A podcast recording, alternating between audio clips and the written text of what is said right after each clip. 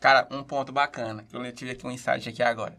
Tu falou um negócio muito importante de, de como que a gente, a, as marcas ela tem que ter essa preocupação do, de como o consumidor entende ela. Uhum. Né? Que tem, isso tem que existir.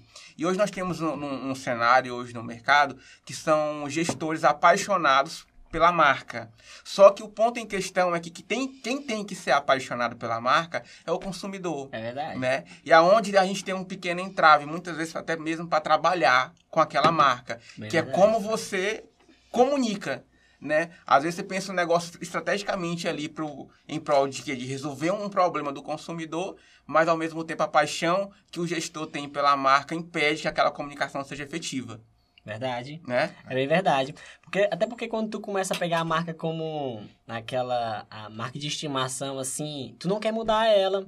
Porque tu quer deixar do teu jeitinho. Mas não é o teu jeitinho, é o jeitinho pro cliente. É. Então, tu está apaixonado por problema, que é essa tese que a gente bate muito, te faz modificar conforme vai precisar.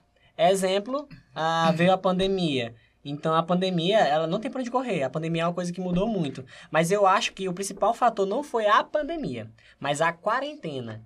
Então o fato de precisar estar, porque a, a, pandemia mesmo, ela trouxe muito foi desgraça, foi muita morte, muita coisa ruim. Mas o fato de estar de quarentena, de se fechar, se isolar, teve que trazer novas experiências para as pessoas. E aí, isso eu acredito que foi um dos principais pontos que fizeram as pessoas ter que mudar.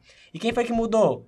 Quem estava focado principalmente em olhar para a dor do cliente e não para a sua própria marca. Ah, minha marca ela tem que continuar existindo. Exemplo, ah, o Starbucks é muito conhecido principalmente por causa do espaço que ele tem para as pessoas se encontrarem. Durante a pandemia, com certeza, ele teve que se reinventar. Ele teve que fazer a entrega da experiência para as casas das pessoas. Se ele fosse focado só nele, em como ele é, como ele funciona, ele ia falar assim: não, agora eu boto álcool em gel, não, vem para cá mesmo, eu fico fazendo casulo aqui para vocês ficarem vindo. Mas não é essa pegada.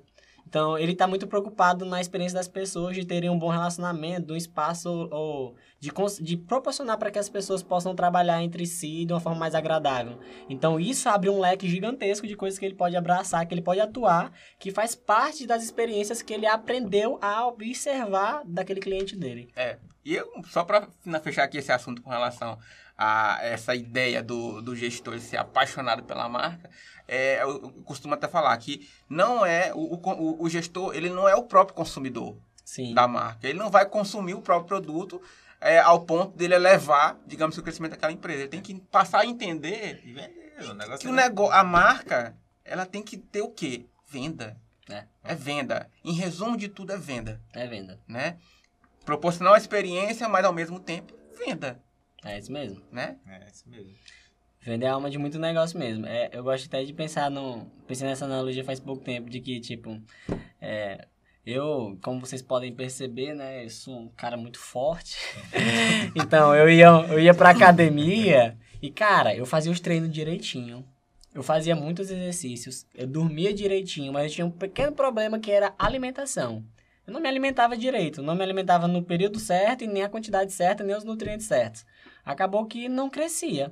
Então, tipo assim, se você ficar olhando só para você mesmo, pra sua própria empresa, você é aquele cara que tá indo na academia fazendo todos os treinos certos. Mas se não tiver a venda, que é a aquisição, é trazer coisas novas, que é a alimentação no, levando pro corpo humano, é, não vai crescer a empresa, não vai crescer. Bacana. Ela só cresce com a venda.